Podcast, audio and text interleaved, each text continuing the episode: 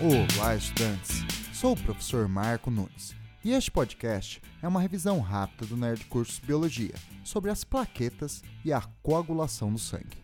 No sangue há uma parte líquida, chamada de plasma, que corresponde à matriz extracelular, e uma parte figurada, constituída pelas células sanguíneas e as plaquetas. As plaquetas, também conhecidas como trombócitos, não são células, mas sim fragmentos celulares de uma célula formada na medula óssea vermelha, chamada megacariócito. Devido sua fragmentação, as plaquetas duram poucos dias. Elas são responsáveis por estimular a coagulação sanguínea.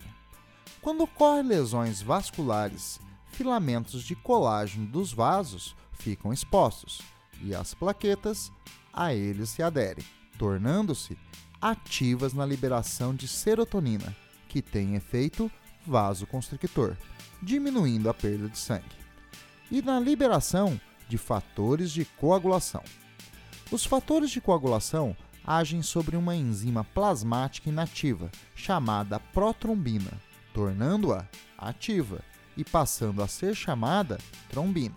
A trombina age sobre o fibrinogênio, induzindo a sua transformação em fibrina uma rede proteica insolúvel que forma no local da lesão vascular uma malha que retém hemácias, formando o coágulo que tampa o vaso sanguíneo até que ele cicatrize. Excesso de plaquetas pode provocar uma doença chamada trombose, caracterizada pela formação de coágulos, também chamados de trombos, que obstruem vasos sanguíneos em várias partes do corpo, podendo ser fatal.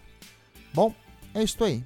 Continue firme nas revisões do Nerd Curso Biologia e bom estudo!